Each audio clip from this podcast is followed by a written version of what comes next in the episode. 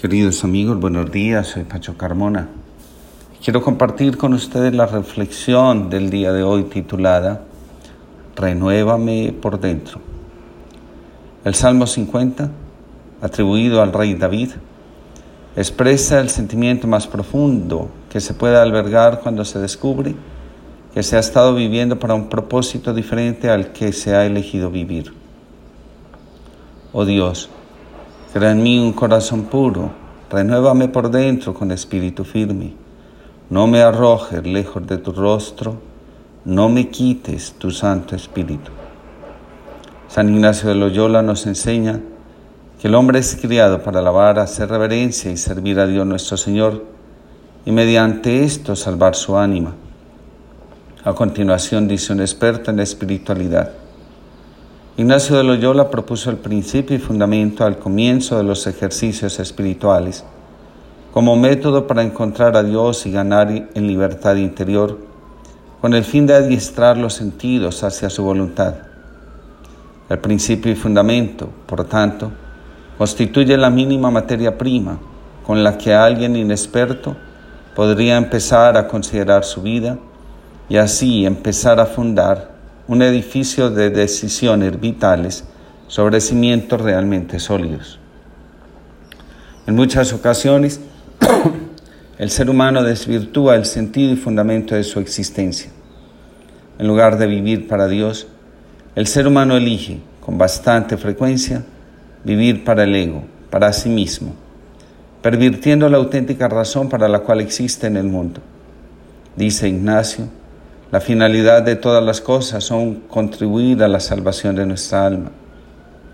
Joan Perichek, explicando el principio y fundamento de los ejercicios ignacianos, dice, cuando elegimos vivir para Dios, estamos eligiendo darle sentido a nuestra vida. Salvar nuestra alma es llenar de sentido esta sed, conseguir que, apuntando a Él, nuestro para se descentre de nuestro ego y apunte hacia los demás. Cuando no actuamos así, ese para o deseo de absoluto se llena irremediablemente de consumos que nunca dan sentido, más bien vacían, dedicando tanta energía y recursos en saco roto. A veces comenzamos un proyecto con una intención y en el camino nos vamos desviando. Cuando esto sucede, es Dios quien deja de guiar nuestra vida porque nosotros le hemos dado prioridad a nuestro ego. Escuché el siguiente comentario. Cuando conocí a la que hoy es mi esposa, soñaba con tener una familia y dedicarse a ella. Cinco años después, me dice que renunció a sus sueños por estar conmigo y nuestros hijos. Ahora quiere ser empresaria y dice que ese fue su sueño de toda la vida. ¿Qué sucedió? Cuando le pregunté a la mujer responde, me cansé de darlo todo. En alguna ocasión, cuando estaba en la vida religiosa, el maestro de novicios repetía una y otra vez, la muerte de la vocación, cualquiera que sea, comienza y termina en la falta de generosidad.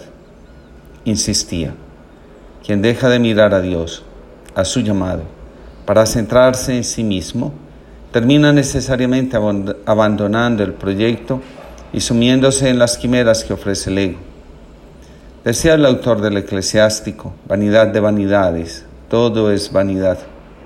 Completa, otro autor. Cuando todas las quimeras desaparecen, descubrimos que lo único importante, por lo que vale la pena arriesgarse hasta el final de la vida, no está en lo que nos ofrece el ego, sino en vibrar y vivir en consonancia con el amor. Otro autor más dice, lo único que vale la pena vivir y por la que siempre estaré dispuesto a arriesgarlo todo, es por una vida centrada en el amor. Para volver a estar en sintonía con nosotros mismos y con la fuerza divina que nos habita, es necesario desprenderse del ego y sus tesoros y volver nuestro corazón a lo fundamental, a lo que tiene sentido.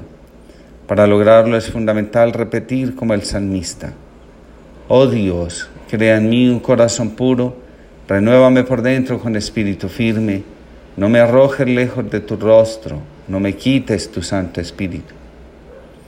Termino esta reflexión con la siguiente oración.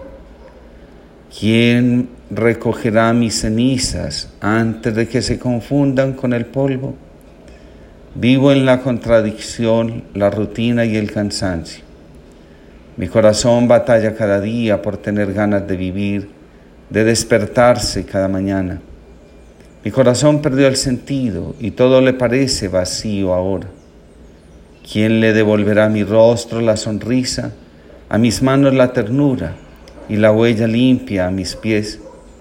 ¿Quién hará posible que mi mirada sea limpia y mi corazón libre de rencor y deseo de venganza? ¿Quién me abrirá el apetito de la misericordia y me besará hasta llenarme el alma? ¿Quién me podrá amar sin dejar el vacío de la entrega sin sentido?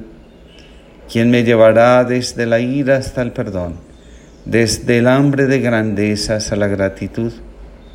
¿Qué silencio acallará mi desosiego? llenará mi soledad de amor y me permitirá sentirme de nuevo en casa. ¿Quién podrá enjugar mis lágrimas, acogerme con sus brazos cuando me sienta destruido por mi pecado? ¿Dónde encontraré el reposo y el agua que calme esta sed de amor que me consume cada mañana? ¿Quién le quitará a mi alma la amargura y la liberará de creer que Dios nunca la escucha? orfebre del alma, que trabaja sin medida en lo hondo y lo profundo de mi océano. Calma las corrientes de vanagloria y maldad que me habitan y devuelve mis aguas al mar de tu serenidad. Devuélveme al lugar donde de tanto contemplarte mis ojos irradian tu ternura. Que Dios los bendiga a todos y les conceda un feliz día.